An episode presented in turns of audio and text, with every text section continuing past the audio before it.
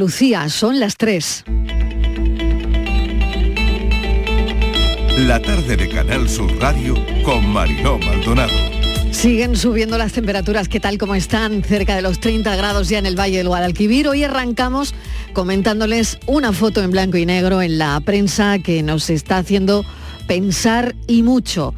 En la foto lo que se ve es la superficie de un asteroide que está entre Marte y la Tierra. Es el descubrimiento de un equipo de científicos japoneses que puede contribuir a explicar una de las mayores preguntas de la ciencia, cómo surgió la vida en la Tierra. En la mitología japonesa, lo que acaban de descubrir es una especie de palacio submarino del dios dragón del mar.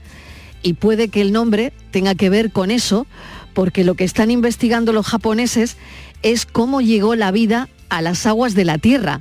La hipótesis es que llegó a través de meteoros que cayeron sobre el planeta.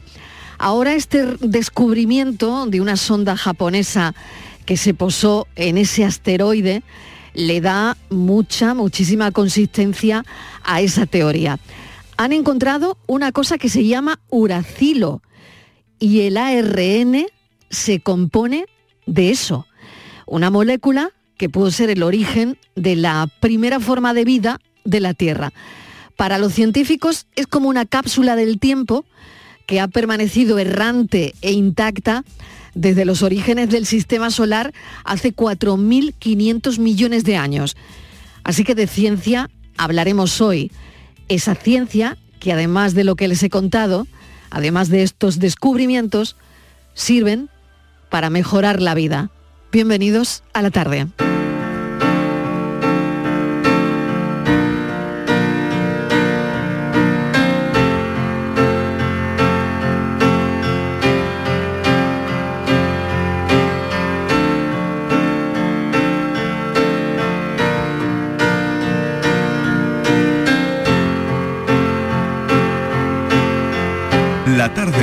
Sur Radio con Mariló Maldonado.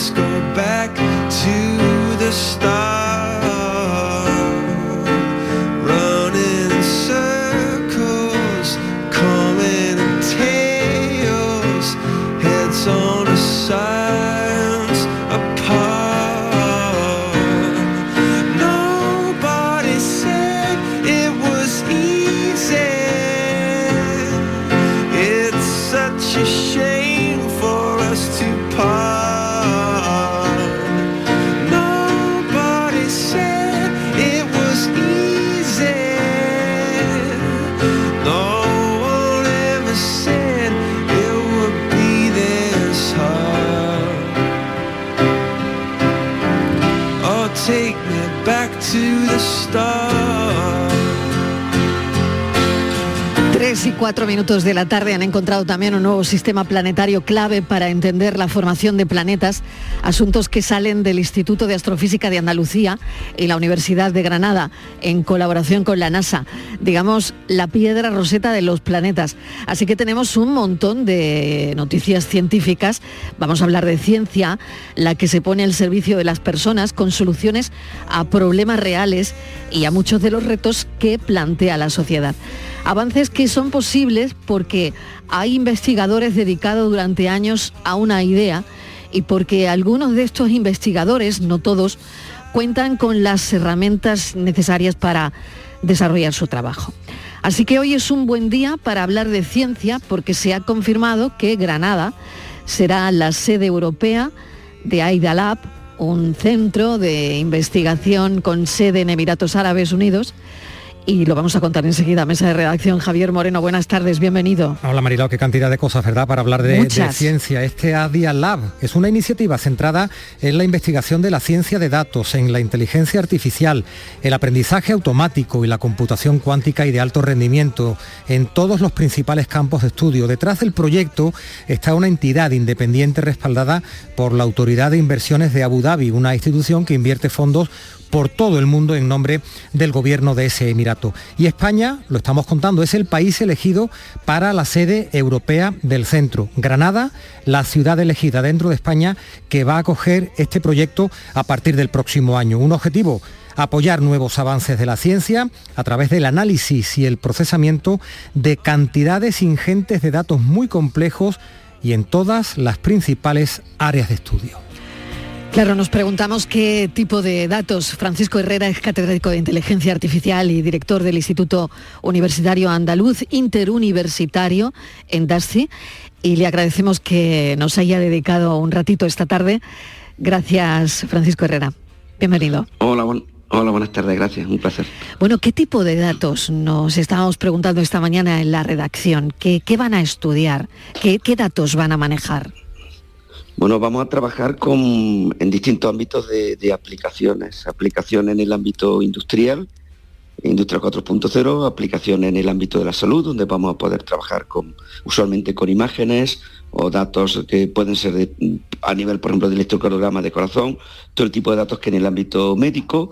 E igualmente eh, hablamos de potenciales aplicaciones de sostenibilidad, de cambio climático, pues con datos de, datos de clima, datos de imágenes. Es decir, realmente ahora mismo cuando hablamos de ciencia de datos e inteligencia artificial, son sistemas alimentados por la tipología de datos que nos proporciona cada problema en concreto. Mm. Profesor Herrera, ¿cuáles son los datos más difíciles de investigar, de indagar, de conseguir o a la inteligencia artificial nada se le resiste? Bueno, realmente podríamos decir que ya no se resiste ningún tipo de dato. Cada tipo de dato tiene un, tipo de sistema inteligente, un tratamiento especial, diferente a tratar con las imágenes para, para detectar objetos, detectar un cáncer o cualquier tipo de enfermedad, a predicciones que puede tener con series temporales de datos que, para predecir en un momento temas climáticos o cualquier otro tipo de problema. Pero al final diseñamos sistemas inteligentes asociados al tratamiento de cada tipología de datos. Eso tiene un tratamiento especial, tiene todo eh, un sistema que va alimentado por esos datos hasta conseguir los objetivos que se plantean. Me gustaría saber usted qué lleva en esto desde el año 1991, cuando eh, las personas, yo creo que no pensábamos eh, por lo menos como se habla ahora en inteligencia artificial. ¿Cómo ha ido evolucionando la inteligencia artificial desde que usted empezó a trabajar en ciencias de la computación? Bueno, ha sido, estamos hablando de, yo leí la tesis doctoral en el, 91, ciertamente, son 32 años, realmente ha sido una evolución impresionante y particularmente con una eclosión en los últimos 8 eh, o 10 años y, más acelerada en los últimos años. Eh, cuando uno ve hoy la realidad de la cantidad de aplicaciones en las que estamos aplicando inteligencia artificial, el, gran éxito reciente de ChatGPT con el procesamiento del lenguaje, la generación de imágenes, etcétera, bueno, realmente son hitos que incluso hace 7 8 años no lo hubiéramos situado en el presente actual, lo hubiéramos presente, situado más lejano en el tiempo. Está consiguiendo unos avances muy grandes en todo lo aplicado a todos los ámbitos de nuestra sociedad. Es una tecnología transversal que va a transformar completamente la sociedad nos va a transformar la vida, Javier. Sí, profesor, ¿qué tal? Buenas tardes. ¿Por, qué es tan importante que este centro esté aquí en, España y concretamente en, Granada? ¿Y cómo va a funcionar? ¿Qué tipo de investigadores va a haber ahí? Cuéntenos un poco para quién van a trabajar, para empresas, para, para instituciones públicas. Bueno, es muy importante porque, como se ha comentado, está hablando de, primero, un acuerdo entre el Gobierno de España y el Gobierno de Emiratos Árabes y particularmente el Emirato de Abu Dhabi para desarrollar eh, un acuerdo global de, aplicación en ciencia, tecnología, etcétera. Aquí ya un, acuerdo específico para desarrollar este centro de inteligencia artificial que va a permitir eh, trabajar conjuntamente en el desarrollo de tecnología inteligente. Como he comentado, ámbitos de salud se trabajará, ámbitos de sostenibilidad, eh, lo que se llama hoy una inteligencia artificial ética y responsable, donde prestaremos especial atención a ese trabajo conjunto igualmente en distintos ámbitos de industria, con empresas en problema abierto muy importante, porque vamos a tener una ventana de colaboración conjunta. Desde aquí se va a colaborar igualmente con el resto de otros países europeos y con grupos de otros países europeos en aquellos grandes retos que nos planteemos. Y esta fortaleza conjunta de, distintos equipos trabajando y con la inversión adecuada nos permite abordar grandes retos y tener soluciones en los problemas. También vamos a trabajar con la empresa, eh, vamos a trabajar con las empresas eh, con el rico ecosistema de empresas que hay en Granada y en Andalucía y también a nivel nacional. Entonces, bueno, se abren eh, retos importantes que vamos a poder abordar conjuntamente. Y a partir de ahí, por supuesto, estamos en una inteligencia artificial para llevarla a la sociedad, transferirla a las empresas, transferirla también a la administración pública, muy importante, cada día más eh, se está llevando a la administración pública. Hoy mismo en el Ayuntamiento de Granada hemos presentado un asistente inteligente, un chatbot, Vega, eh, con el anagrama de Granada, justamente para proporcionar con inteligencia artificial respuesta continua a los ciudadanos en todos los temas que necesitan. La administración pública cada vez necesita más y más sistemas inteligentes para mejorar la atención a los ciudadanos. Y no es casualidad, ¿no? Eso, eh, le puedes hacer preguntas. Tenía que ser en Granada, ¿no? Y, ahora hablamos de este asistente, ¿no? Pero, profesor, tenía que mm. ser en Granada este centro, mm, mm, porque Granada viene muchos años trabajando y, destacándose por este tipo de, de investigaciones y de avances, ¿no? Sí, Granada eh, somos un referente internacional en inteligencia artificial en el, ranking eh, reciente del año pasado, final de año, que se situaba como la tercera eh, ciudad en Europa, después de Oxford y Zurich, y la primera universidad a nivel de, España. somos una fortaleza reconocida a todos los niveles y nosotros obviamente muy contentos de que Abu Dhabi y el gobierno de España hayan elegido Granada eh, en esta apuesta que nosotros estamos haciendo desde la universidad, también el ayuntamiento, trabajando conjuntamente con el gobierno para, para hacer crecer ese ecosistema e instituciones que fortalezcan el ecosistema. Hace una semana la vicepresidenta del gobierno anunció igualmente crear en Granada un centro de minería de datos en el ámbito de Hacienda, eh, minería de datos e inteligencia artificial, en este caso aplicado en el ámbito de, del ámbito de tributo y demás, con lo cual en Granada eh, afortunadamente pues eh, se van a ir creando una serie de, centros y de actividades que nos permiten fortalecer el ecosistema y, ser ese referente. Pues, somos una atracción de empresas, de talento y hacer crecer nuestro eh, modelo productivo. Muy importante lo que comentaba hace un instante también para los ciudadanos de a pie, ese asistente que han presentado, que me quedaba con la intriga de saber exactamente en qué ayuda a las personas. Bueno, nosotros eh, hemos hecho un estudio en el ayuntamiento de las consultas que hacen los ciudadanos. Hemos identificado 100 eh, eh, temas concretos, 100 actividades concretas y en las que hay unas 280 consultas. Entonces, eso se ha estructurado, esa información se ha estructurado en un sistema de información y el sistema de inteligencia artificial, el asistente virtual Vega, lo que hace es interpretar cuando un ciudadano escribe cualquier pregunta con lenguaje natural, tanto vía la web o vía redes sociales, eh, eh, mm, eh, se hace, el asistente interpreta la pregunta y te da una respuesta de cuáles son cualquier tema del ayuntamiento del que suele ser preguntar. Hablamos de, se suele preguntar el tema de tributos, temas de impuestos, de tráfico, pedir cita. Ahora mismo estamos cubriendo el 97% de las consultas que hacen usualmente los ciudadanos. Y dos ventajas. Una, eh, antes tenías que ir a un horario de oficina, ahora mismo lo tienes disponible a las 24 horas del día. En un lugar. Aquellos ciudadanos que tengan una cuestión muy concreta que no esté cubierta o que por la brecha digital no tengan acceso a los medios digitales, vamos a facilitarles mejorar la atención personal porque reducimos el número de, visitas que necesitan atención personal. Por tanto, vamos a mejorar la atención personal para los ciudadanos que lo necesiten y a los ciudadanos que puedan interactuar y tengan consultas en este ámbito, a cualquier hora del día van a tener una guía y le va a guiar para cualquier eh, tema que tenga que hacer con el ayuntamiento dentro de su plataforma de administración electrónica, etcétera. Voy a terminar con un dicho que sé que le gusta. Mm, si quieres ir rápido, camina solo, pero si quieres llegar lejos, ve acompañado ciertamente muy, una, gran verdad. bueno, pues muchísimas gracias, profesor Herrera, catedrático de Inteligencia Artificial, director del Instituto Universitario Andaluz Interuniversitario en DASTI, un proyecto que espera Granada con muchísimo interés, que es una iniciativa centrada en la investigación de la ciencia de datos, la inteligencia artificial, el aprendizaje, la computación cuántica, y bueno, y todo esto que aunque a muchas personas mm, les suene eh, como lenguaje mm, muy técnico, pero nosotros tratamos de explicar lo que hay detrás, como nos ha contado el profesor Herrera. Muchísimas gracias y un saludo. Muchas gracias, un placer. Hasta luego. Tres y cuarto de la tarde. Es verdad que estos proyectos esperan ver la luz con interés y ahora la ciencia que vemos ya a través de sus resultados, como por ejemplo el primer exoesqueleto infantil del mundo de creación española, que va a llegar a las familias con niños con parálisis cerebral de todo el país a través de un acuerdo de colaboración entre la Confederación As Space y la empresa tecnológica Marsic Bionics. Es fantástico, esto es maravilloso, Mariló. Mira, un exoesqueleto se llama Atlas 2030, creado por un equipo del CSIC que lidera la ingeniera Elena García Armada. Es la tecnología más avanzada para la atención de la marcha en los menores con esa pluridiscapacidad. Por este avance, la científica logró el premio al Inventor Europeo 2022. Lo hemos leído, esta mañana hemos estado mirando eh, lo que ha aparecido de esta noticia. Hemos visto imágenes de un niño con este dispositivo, con este eh, dispositivo muy aparatoso, es cierto, pero que dibuja, y eso es lo, lo, que más nos ha llamado la atención, una inmensa sonrisa en el pequeño. Imaginamos también, Mariló, que una inmensa sonrisa y felicidad en los padres y en los familiares de estos, de estos niños. Qué duda cabe, porque cómo puede cambiar la vida, ¿no? Víctor Chacón es director de comunicación y relaciones institucionales de Marcy Bionics. Eh, Víctor, bienvenido. Gracias por acompañarnos. ¿Qué tal?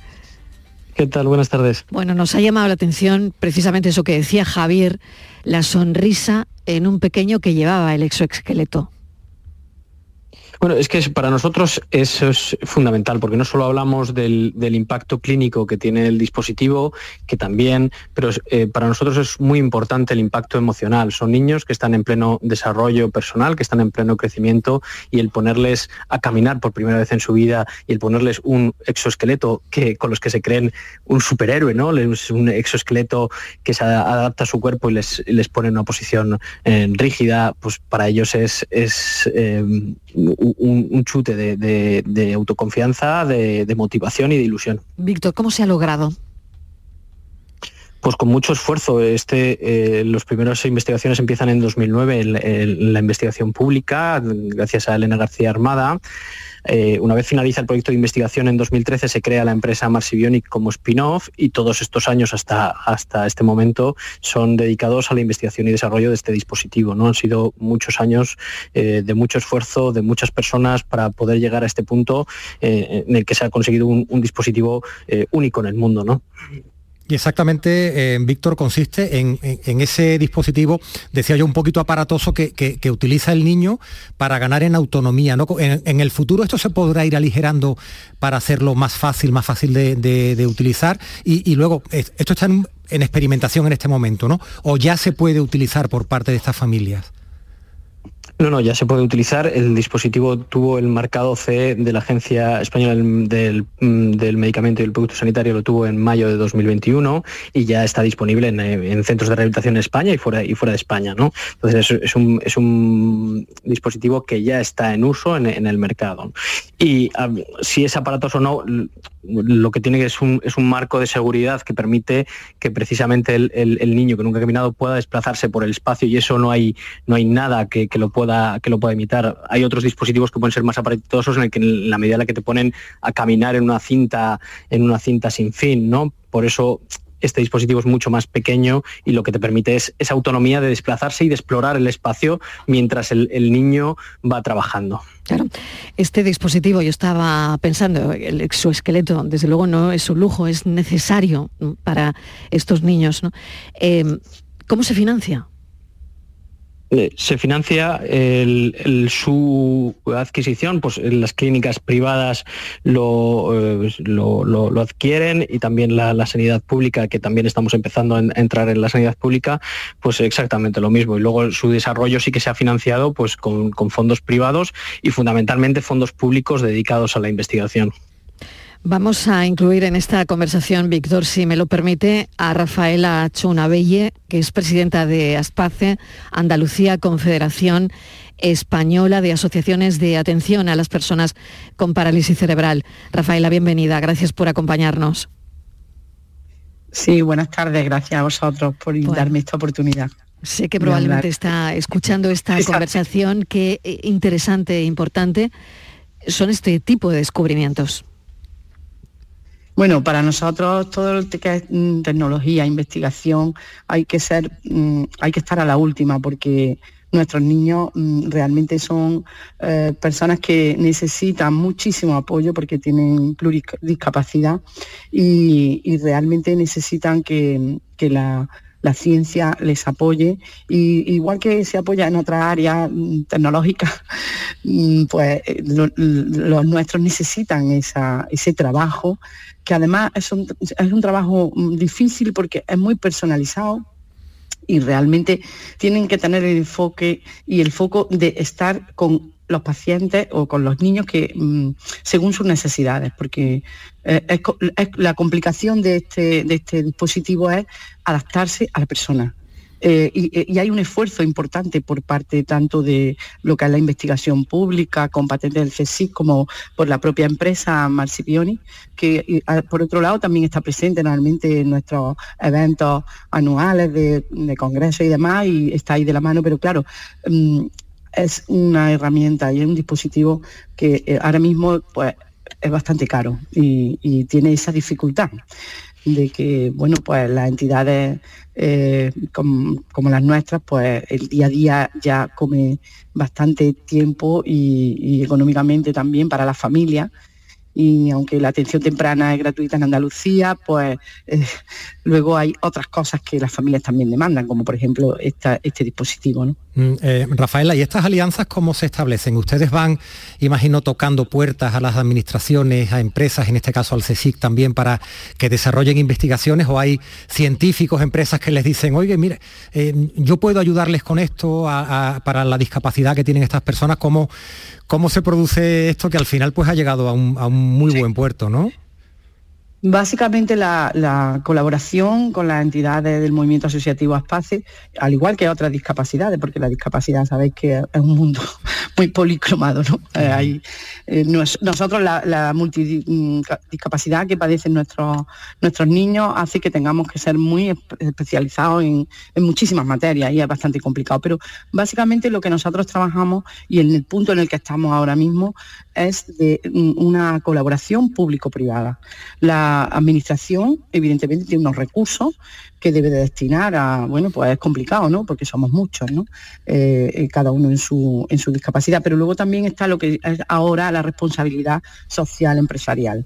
Eh, la ley de mecenazgo debería de trabajarse para que de alguna manera estas entidades que mm, hacen donaciones o hacen esas colaboraciones privadas con entidades sin ánimo de lucro, como somos las entidades PACE, pues realmente pudiera tener ese otro atractivo también, de que revierta en la propia sociedad esos beneficios. ¿no? Hay que facilitar desde, la, desde los gobiernos que, esto pueda hacerse y que sea no rentable, pero sí que sea atractivo. Y es la única manera. Nosotros estamos llamando a puertas eh, evidentemente se nos presentamos a todas las convocatorias que haya de este tipo de, subvenciones que puedan ayudarnos en esta materia, pero mm, somos muchos y luego tenemos que acudir eso a lo privado. Y bueno, pues es verdad que las empresas cada vez pues desarrollan esa parte más emocional, más de sentimientos, más de esa colaboración eh, en esta responsabilidad social empresarial, pero pero había que apoyar un poco también desde la administración con esos beneficios, eh, bueno, de alguna manera a la hora de hacer esas donaciones. Mm. Ellos ya lo tienen, mucho trabajo. Claro, esa responsabilidad social corporativa, y le traslado la palabra a Víctor Chacón, porque es verdad que ellos lo crean, pero mm, no le pueden perder dinero, dicho en plata, Víctor. Bueno, eh, e, eso eh, nosotros crecemos, nacemos en 2013 mm. y hasta 2021 el dispositivo no, no, está disponible comercialmente, ¿no? Es decir, em, mm. eh, estamos acostumbrados a, no ingresar dinero. Por decirlo, nosotros eh, estamos dedicados a, sobre todo a la I+.D. y eso eh, requiere tiempo. ser intensivo, tiempo, tiempo y dinero y, muchos esfuerzos, ¿no? Y a partir de ahora de, lo que se trata también es, de poder ser sostenibles y, poder seguir creciendo y poder que, hacer que este dispositivo llegue a las familias, que es el, objetivo fundamental, que cualquier familia que lo pueda necesitar, necesitar pueda acceder a ello, ¿no? Y ese es en, lo que estamos ahora, enfocados y ese es el, punto nuclear del acuerdo que firmamos con Aspace, que es eh, establecer el, marco en el que podemos hacer posible que todas esas familias puedan, puedan acceder a ello. Pues el primer exoesqueleto infantil del mundo de creación española va a llegar a las familias con hijos con parálisis cerebral de todo el mundo a través de ese acuerdo del que nos están hablando Víctor y Rafaela. Y considerábamos que era una información importante.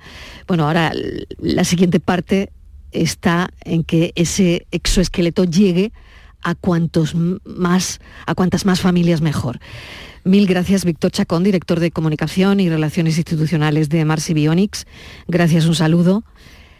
Y gracias, a vosotros. También a Rafaela Chounabelle, presidenta de Espacio Andalucía. Un abrazo enorme. Gracias a vosotros también. Y desde aquí una llamada a todos aquellos que quieran colaborar porque estamos con los brazos abiertos. 3 y 26 de la tarde.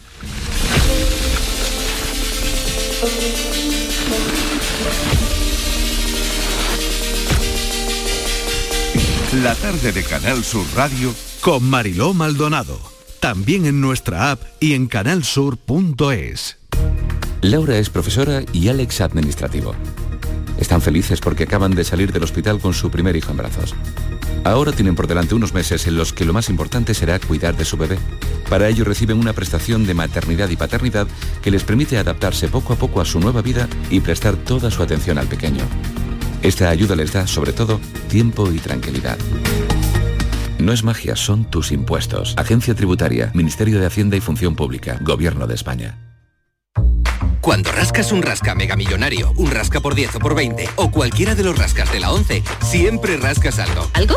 ¿Algo como qué? Pues por ejemplo, puede rascar una celebración, mucha ilusión y puede que hasta un millón de euros. ¿Así? ¿Ah, pues entonces dame un rasca. Con los rascas de la 11 tienes un montón de maneras divertidas de rascar momentazos y premios de hasta un millón de euros. Rascas de la 11. Rasca el momento.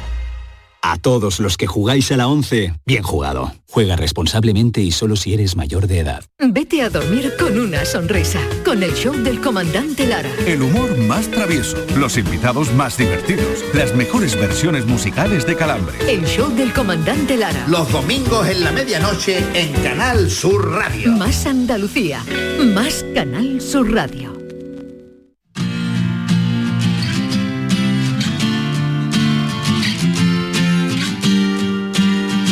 La tarde de Canal Sur Radio con Mariló Maldonado.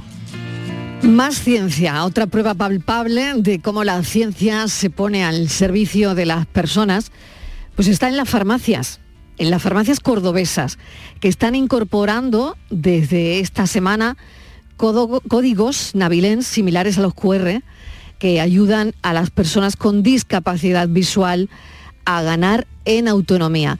Y suena así, escuchen. A 60 centímetros, oficina de farmacia, el farmacéutico, tu aliado en salud. El Colegio Oficial de Farmacéuticos de Córdoba le informa que se encuentra usted junto a una farmacia. Somos accesibles, digitales y cercanos. En caso de que ésta se encuentre cerrada, puede consultar que otras farmacias están abiertas al público en el Así suena, Mariló, la información auditiva que la app Navilens de Marchamo Español traslada desde ahora a una persona con discapacidad que se aproxime a una de las farmacias de Córdoba capital.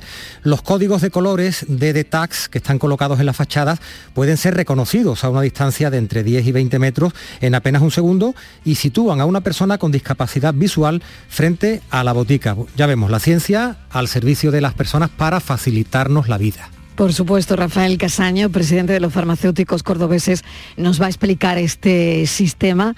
Rafael, bienvenido, gracias por acompañarnos. Hola, muy buenas tardes, muchísimas gracias por, llamarnos. De entrada son las primeras de todo el país, así que enhorabuena. Bueno, sí, no, no del país, eh, somos los primeros de Europa, ¿no? Primeros de, Europa. Este Mejor todavía. sí, sí. Mejor todavía. Sí, Mira, pues estamos encantados. Ayer fue, como bien has dicho, fue la presentación. Ya tenemos las 196 farmacias de Córdoba Capital con este código, este código Navilens situado en su fachada y, y ahora vamos a por la provincia, ¿no? Estamos encantados porque realmente eh, nuestro objetivo es pues, facilitar la vida a las personas que tienen una discapacidad visual y, que tengan un acceso fácil y, una búsqueda fácil de las oficinas de farmacia que estén más cercanas. Bueno, hemos oído cómo funciona y esto verdaderamente, Rafael, lo que hace es generar confianza también a las personas con discapacidad visual que se acercan a una farmacia. Y es verdad que cuando uno va a una farmacia no es por gusto.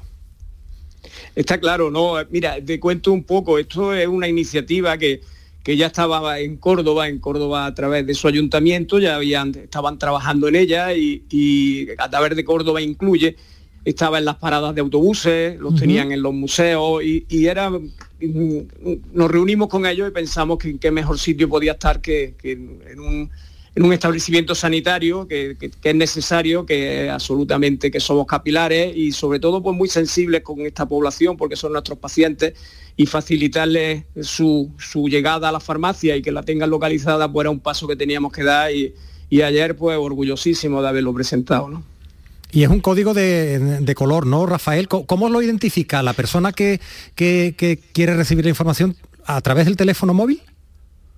Mira, sí, eh, el código es un código navilén que para que nos hagamos idea es un código similar a un QR pero con unos colores muy vivos y, un tamaño superior, pero la cualidad que tiene que mediante estas apps de Navilén que ellos tienen, eh, pues simplemente en fracción de segundo, incluso sin, sin luz, eh, simplemente no hace falta tampoco que la cámara lo enfoque, sino que pase el dispositivo móvil que simplemente lo detecte y enseguida le da la información y dice pues lo que había escuchado, ¿no? Enseguida está a unos metros de la oficina de farmacia y las tenemos ya pues en las fachadas, ya mm, actualmente ya las tienen las 196 como te digo, porque la respuesta del farmacéutico ha sido espectacular, ¿no? Nosotros es que nos mandaron todos, porque ayer cuando lo presentamos, presentamos un vídeo con todas las farmacias con su código Navilen y estaban las 196 farmacias. O sea que en este sentido, farmacéutico ha estado implicado porque conoce muy de cerca esta, esta situación tan complicada, ¿no? ¿Cómo se ha hecho? Porque cómo, cómo llega esto al final al usuario. Me imagino que con colaboraciones de diferente índole entre instituciones, ¿no?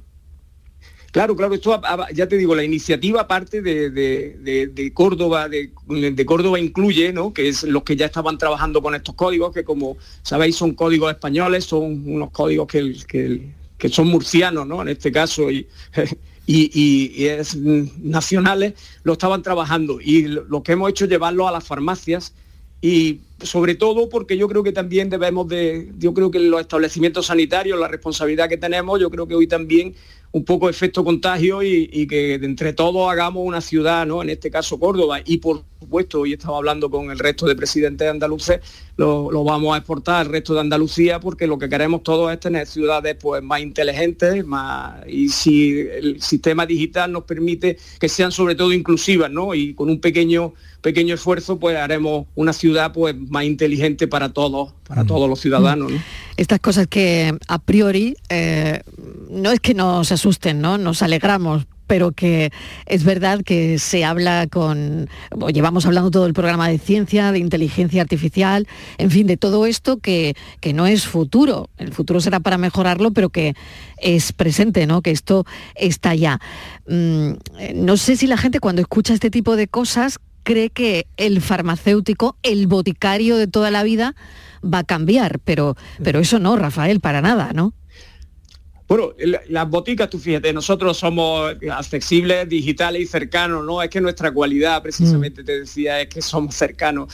No, esto está claro que, cada uno en su barrio y sobre todo, fíjate, la farmacia rural, con, donde hay poquísimos habitantes, siempre hay un farmacéutico al frente, que es el único sanitario que hay. Entonces, esto creo que lo llevamos a gala y, esto nunca lo vamos a perder. Lo que sí es verdad que, que lo que debemos es incorporar las nuevas tecnologías que todos nos asustan, pero que fíjate qué cosas tan importantes, pues eh, hacen la vida más fácil a las personas, ¿no? Y sobre todo, pues, hacer nuestra farmacia accesible e inclusiva, ¿no? Fíjate, Mariloy, que estaba leyendo que hay una, hay una directiva comunitaria que va a empezar a, aplicarse, no sé cuándo exactamente, pero que va a eliminar los prospectos de papel de, los medicamentos. Qué interesante. Eh, ¿no? sé cuándo eso será aplicable en España.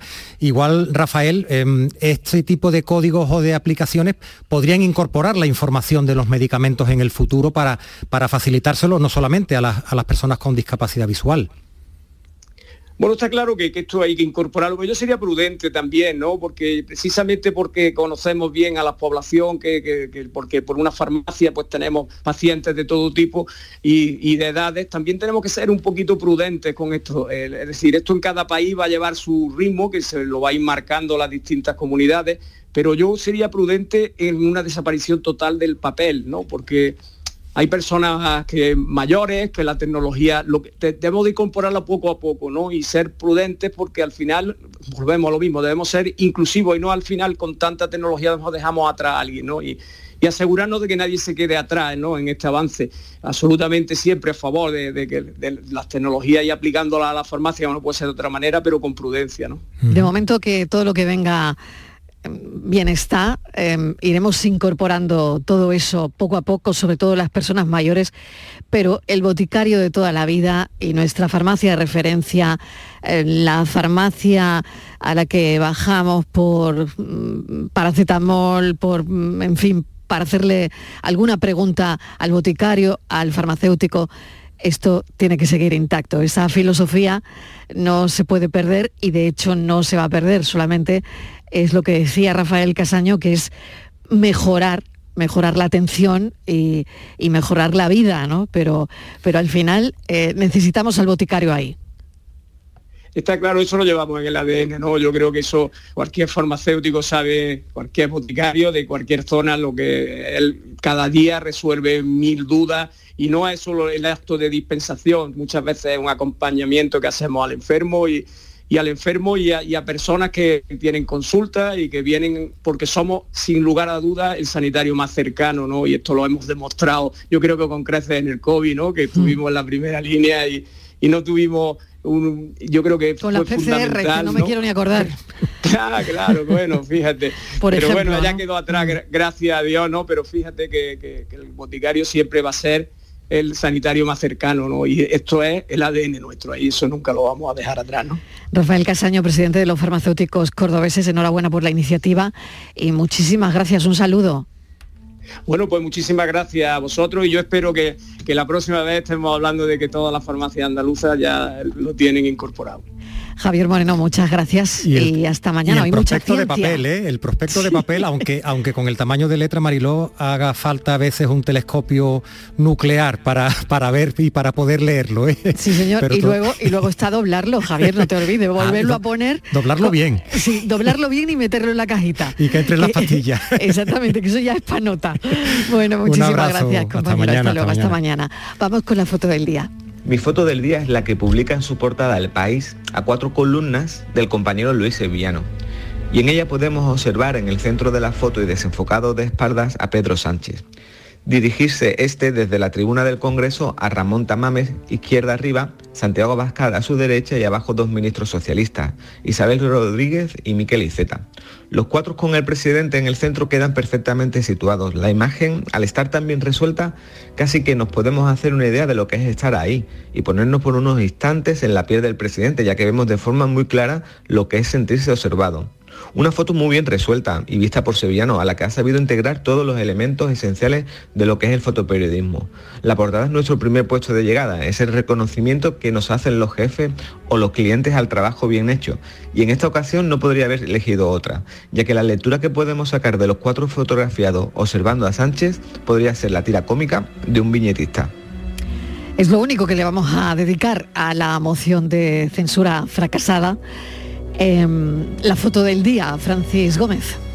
Pues sí, Mariló, una foto que realmente es muy llamativa. Me parece, me recuerda a un fotomatón cuando sacaban las cuatro, las cuatro fotos juntas. Cierto. Bueno, pues esta foto la ha seleccionado para nosotros, para la tarde, Jorge Zapata, fotógrafo de la agencia EFE, jerezano afincado en Málaga desde 2009 y que también fue Premio Andalucía de Periodismo en 2007.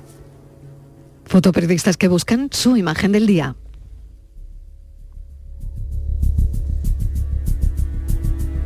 La tarde de Canal Sur Radio con Mariló Maldonado. También en nuestra app y en canalsur.es.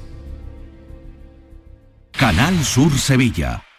Los Guerrilleros, tapicería y colchonería en Utrera, a precios de fábrica. Cheslong de 3 metros con asientos extraíbles, cabezales reclinables, canapé, dos puff, cojines decorativos de regalo y telas antimanchas a elegir. Antes 899 euros y ahora solo 499 euros. Sí, sí, has escuchado bien, 499 euros. Y por un euro más televisor LED de 32 pulgadas de regalo. Estamos en Utrera, carretera Carmona número 15 en Utrera, Sevilla. Entregas en 48 horas. HLA Santa Isabel pone a tu disposición la unidad de traumatología y ortopedia especializada en pediatría, columna, hombros y codo, muñeca y mano, cadera, rodilla, tobillo y pie. Con guardias localizadas las 24 horas y los últimos tratamientos en prótesis. Consúltanos en el 954-570004 o en Luis Montoto 100. HLA Santa Isabel, contigo cuando más nos necesitas. Compra a lo grande en los comercios de Santa Justa. Comprando en los comercios de Santa Justa, ganamos todos. Consigue grandes premios. Repartimos mil euros en cheques de consumo. Compra a lo grande en los comercios de Santa Justa. Organiza Asociación de Comerciantes de Santa Justa. Financia Ayuntamiento de Sevilla. Por fin la casa que estabas esperando en Sevilla. Metrobacesa presenta 10 promociones de obra nueva. Magníficas viviendas unifamiliares y en altura de 1, 2, 3 y 4 dormitorios. Todas con terrazas, piscina comunitaria y junto a la futura Ciudad de la Justicia. Obras ya iniciadas. Descubre más en el 955 25 25 y en metrobacesa.com. Metrobacesa, ahora sí. Si buscas un apartamento baratito en la playa para esta Semana Santa, pues lo mismo no podemos. Pero si quieres un Renault de ocasión, en Sirsa tenemos más de 400. Con la fiabilidad y seguridad de Renault Selección, 100 puntos de control, kilometrajes certificados y una cobertura de garantía europea de 12 meses como mínimo. Ven a Sirsa, tu concesionario oficial Renault en Sevilla. En Canal Sur Radio, por tu salud, responde siempre a tus dudas. Hoy dedicamos el programa al glaucoma, la primera causa de ceguera en el mundo y un mal que es evitable en nuestra sociedad gracias a una detección temprana y una estrategia para ralentizar el avance de la misma. Esta tarde nos acompañan los mejores especialistas y contamos, como siempre, con tus intervenciones en directo. Envíanos tus consultas desde ya en una nota de voz al 616-135-135. Por tu salud, desde las 6 de la tarde con Enrique Jesús Moreno. Más Andalucía, más Canal Sur Radio. La tarde de Canal Sur Radio con Mariló Maldonado. Estos son nuestros teléfonos 95 1039 105 y 95 1039 16. Andalucía pregunta a esta hora, acaban de oír los teléfonos 670 94 30 15, 670 940 200 para cualquier mensaje de audio que nos quieran enviar. Sobre todo ahora tenemos a Rafael del Olmo con nosotros, administrador de fincas de Rod Administraciones, abogado también por la buena convivencia. Rafa, ¿qué tal? Bienvenido. Muy buenas tardes, gracias a vosotras. Y siempre digo esto porque hablamos de comunidades y la convivencia, buena convivencia, fundamental. Eh, Martínez, mesa de redacción, bienvenida. ¿Qué tal? Buenas tardes. Pues si quieres empezamos con una mm, con una consulta, Marilo. Venga, vamos mm, rápidamente que creo que la tenemos ya. Bienvenido, ¿qué tal? Hola, buenas tardes. José Ramón. ¿Qué hay? Adelante. Muchas gracias. De Granada. Eh, sí, pues era referente a que yo quiero seguir utilizando mi vivienda eh, y no verme afectado por el humo y el olor que entra de una chimenea que está instalada en la fachada. Y entonces sobre esa, sobre eso, sobre eso, eh, hasta el día de hoy, en fin, ha habido un cúmulo de circunstancias de que se ha complicado todo. Eh, la propietaria que, que, tiene la chimenea, pues, en fin, no ha hecho caso del tema de las reuniones, en la Junta de Vecinos los acuerdos que se han creado y, y se han convocado a ellos, en las votaciones que se han que hemos mantenido hasta el día de hoy y, y esa es básicamente el problema. Ya si quiere, me pregunte, yo le voy más detallando. Muy bien, venga, pues si necesita alguna información más. Eso es. Lo primero que tengo que preguntarle, buenas tardes, lo primero que tengo que preguntarle es si esa chimenea ha sido autorizada por la comunidad en algún momento. No, en ningún momento se autorizó, no. Mm. No se, no se pidió permiso sobre ello. Vale, ¿y cuántos años hace que se colocó esa chimenea? Pues según dice la propietaria, esto fue al final del invierno del, del 15 al 16, de ese, de ese invierno. Vale. y yo lo puse en conocimiento. que se refiere? ¿A la propietaria del establecimiento de, la de, la vivienda, de la vivienda así donde estaba instalada la chimenea, sí. Porque usted es arrendatario de esa vivienda. No, no, no, yo estoy, yo soy, yo soy comunero de esa vivienda. Vale, de acuerdo, de acuerdo. La vivienda pues contigua de al lado. Si esa chimenea no está autorizada por la comunidad, hay dos vías para, o tres, que se me vengan a la cabeza ahora mismo, tres vías para atacar esta situación. En primer lugar, la comunidad eh, puede y debe eh, reunirse, debe acordar mm, ejercer, ejercer, las acciones civiles que en derecho pueda corresponder a la comunidad para sí, ya se han hecho, eh, ¿Se ha hecho ya? Pues lo que hay que hacer es... Sí, se han hecho ya, pero es que el problema es, a ver, en primera instancia el primer administrador no hizo es una inacción total. Entonces, en segunda instancia, cuando ese hombre no procedía a hacer las gestiones normales de la comunidad, ya hubo unas reuniones cuando la, pandemia dio pie a ello y pudimos, en fin, se pudo concretar de que otro propietario, en este caso hace la función de administrador, el que cogió la rienda. Bueno, pues ya se votó y demás, se le solicitó eh, formalmente que la desistara y demás, haciendo caso omiso, en fin, demostrando empatía toda sobre el tema eh, y claro, ya al final la última convocatoria de reunión, que fue en octubre, es de que se, se, procediera a darle vía a través de ejecución judicial. Pero vamos, yo lo que trato y lo que tratamos todos al fin y al cabo y todos los vecinos, en fin, y yo soy lógicamente consciente de ello, de que como está la economía entre toda la familia, más la justicia la lentitud que lleva, eh, no, no llega a ese término, a ver si hubiese una posible solución, otra vía de solución, porque yo lo que trato es de querer, eh, logro reiterar, eh, utilizar mi vivienda sin que me vea afectado por ese humo y eso va cada invierno. Sí, pero verá, y entonces no... Se, le insta amistosamente a la propiedad de la vivienda o del local. ya se la ha hecho, pues si no se si se le ha instado amistosamente para que mm, retire ese, esa, esa causa de molestia, no queda más solución que instarlo judicialmente. No hay, una vía intermedia, solamente quedaría eh, la, vía de la mediación, pero bueno, si no hay, si no se ha actuado eh, de conformidad a la buena fe tras los requerimientos amistosos realizados por la comunidad, dudo muy mucho que la mediación vaya a servir para, para algo, ¿no? Es que en ese trámite está. la vía judicial, no quedará más remedio. Sí, en ese trámite está. Las últimas reuniones, pues claro, tratan de prolongar esto y darle más y, querer tratar de volver a, convocar reuniones, buscar otro administrador que se que, que empieza a coger la rienda de la gestión, pero lógicamente eh, nadie quiere dar el paso a ellos, o sea, el que ha hecho... Pero, la cuestión está en que, si me permite eh, la sugerencia o la valoración del tema, la cuestión está en que llegue o no otro administrador, la cuestión está en que ustedes quieran demandar y que realmente demanden y ejerzan las acciones civiles que les pueda corresponder en derecho. Porque si lo que están buscando es una tercera vía, que yo no veo, pues por mucho que cambien de administrador se van a encontrar siempre con que la inacción reina eh, en este tema, ¿no? Porque... Eso, es lo que ha hecho, la inacción y ha conseguido de que llegamos a este año y todavía estamos así. Claro. Pero ya, ya, le digo, que no creo que sea, porque usted mismo me lo plantea y no me extiendo más. No hay otra vía, parece que es que flota en el ambiente la posibilidad de una tercera vía, que no creo que la que exista. Es que no, no hay, o sea, pues se, da, se, da, se, da, se le ha dado la oportunidad de decir, bueno, sabes que ahí estorba la chimenea y sabes que no, por la, ubícala en otro sitio, en otra fachada, en otra zona, o por donde dice la normativa, en fin, ella dice que esa cosa normativa y está correctamente y ya está.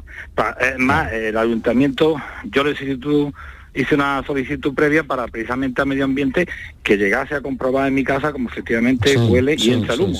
Pero lo que pasa que el medio ambiente, aparte que ha tardado un año entero, poder ponerse en contacto conmigo una vez que viene eh, adopta la postura de que no quiere hacerle, vamos, que en esos momentos no estaba la, chimenea funcionando, entonces lógicamente no hay informe técnico claro, no hay una valoración. Claro, pero cuando la chimenea, José Ramón, se pone a funcionar, me imagino que irrespirable, no se puede respirar en su casa, ¿no? Claro, de acuerdo a cómo azotar viento y demás, y yo abuso de esa vivienda con mi balcón, en fin, abierto. Pues ahí entra, exactamente, ahí, ahí entra el humo. Entonces, yo quería eso previamente que el ayuntamiento fuese consciente de ello, pero la sorpresa que llega al ayuntamiento y, dice que no procede a, solicitar a la, propietaria que encienda la chimenea para hacer esa Claro, claro, al final tiene que estar la chimenea funcionando para que se pueda comprobar, porque si no, no tiene sentido tampoco. Claro, ahí tienen parte de razón, ¿no? Claro, entonces, lógicamente, sobre ese examen que estaba pendiente, que es lo que se apoyaba, que digamos, el último administrador que hacía gestiones, este propietario administrador, pues decía que sobre de acuerdo a ese trámite y demás, pero bueno, si es que ya se ha votado pues, en, junta, que es que tenemos que ir a requerirla judicialmente porque esta persona no atiende a otras razones.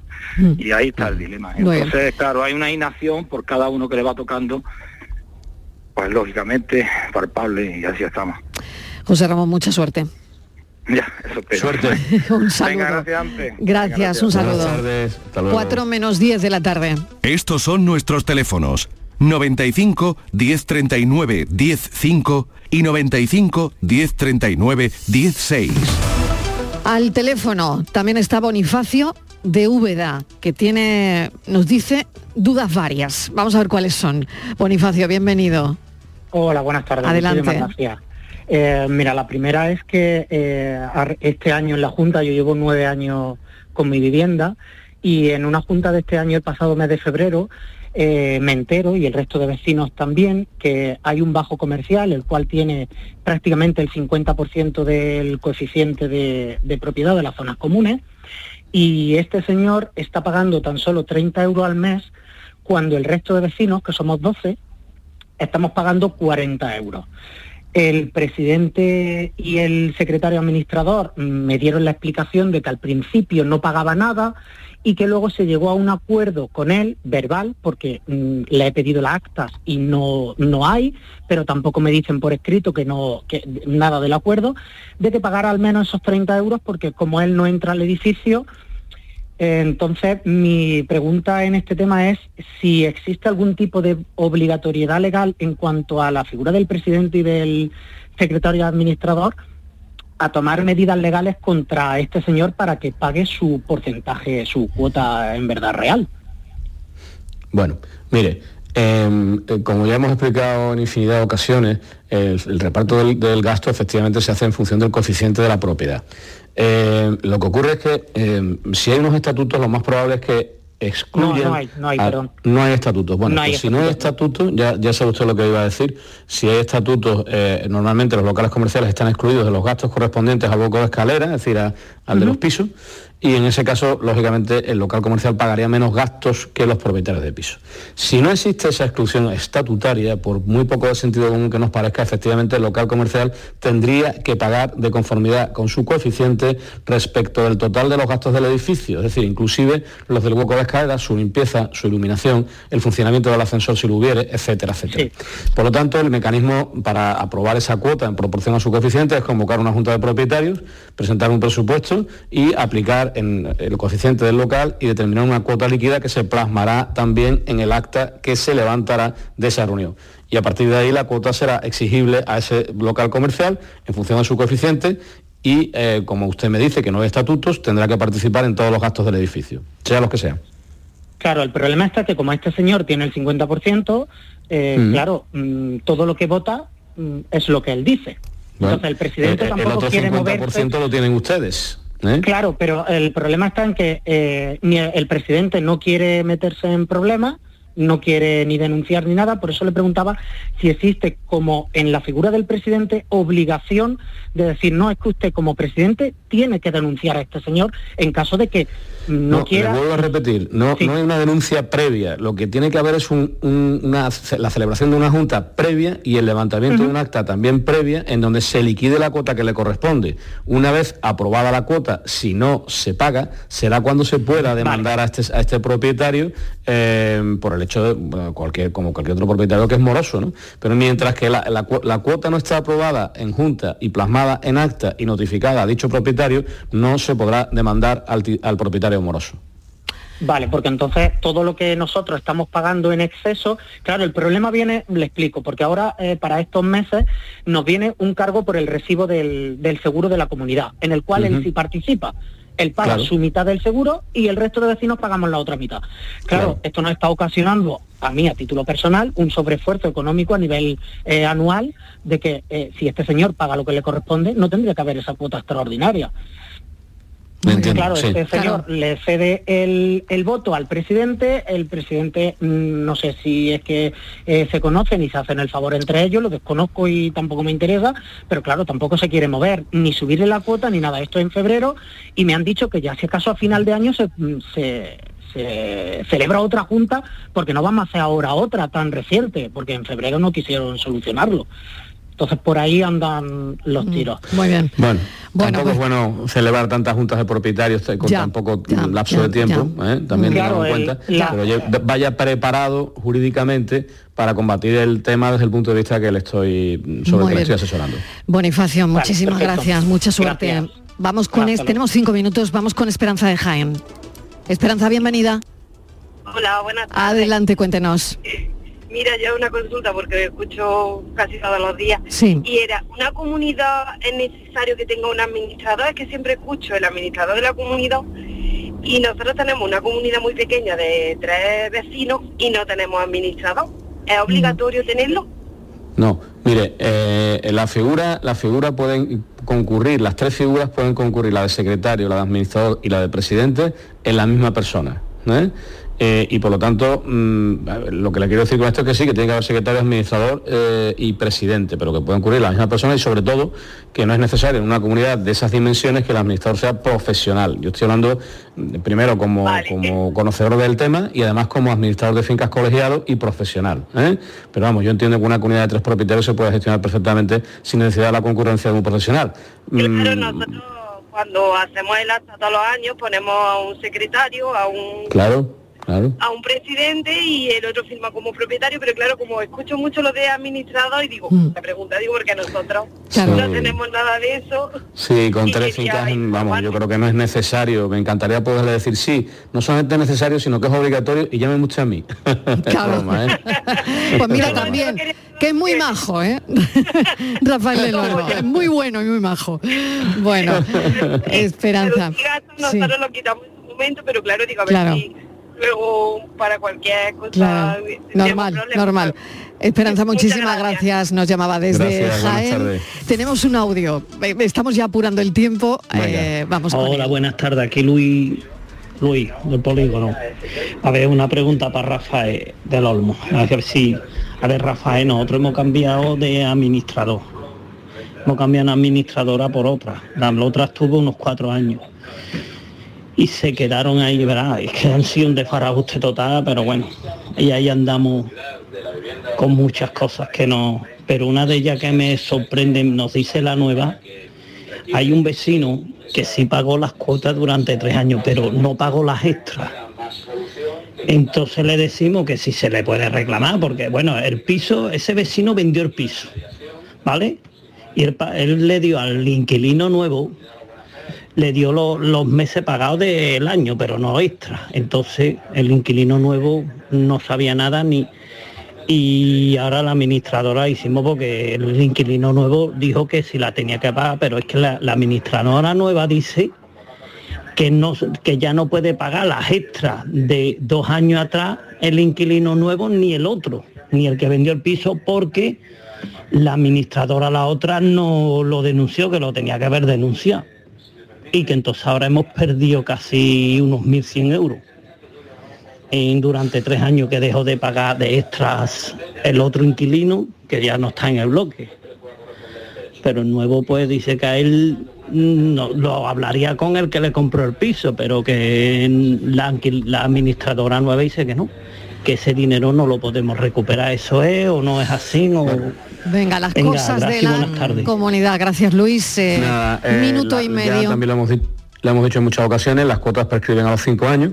Eh, si estas cuotas de que habla de hace tres años, o, de una, es que no se entendía bien en la pregunta, así que se refería a un periodo de tres años o que las cuotas eran, tienen una antigüedad de tres años. Si las cuotas tienen una antigüedad de tres años, son perfectamente reclamables porque no se ha producido la prescripción, que sí que se genera en los cinco años.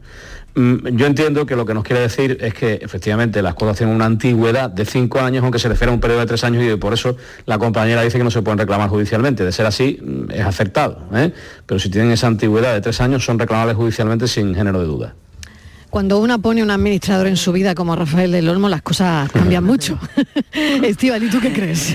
Yo creo que sí, que es necesario, ¿eh? porque como se suele decir, el zapatero a tus zapatos, ¿no? Sí. Entonces es muy complicado, además es una legislación muy complicada, nos parece que es sencillo, pero todo está regulado, casi todo, ¿verdad, Rafael?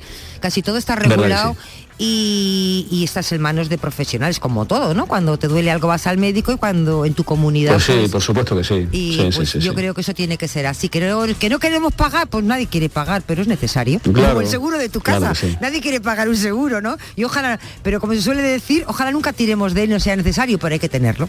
Hay que claro que sí. Así es. Rafael del Olmo, de Roda Administraciones, muchísimas gracias por habernos acompañado. Una tarde más, eh, mañana más. Oye, calor en Sevilla, segundos? Mucho. Mucho. Mucho. Más de 30 tú dirías, no por ahí, ¿no? Yo, creo que por ahí, por 30. Yo creo que por ahí. Digamos 30. Noticias, gracias, Estivaliza. Abrazos.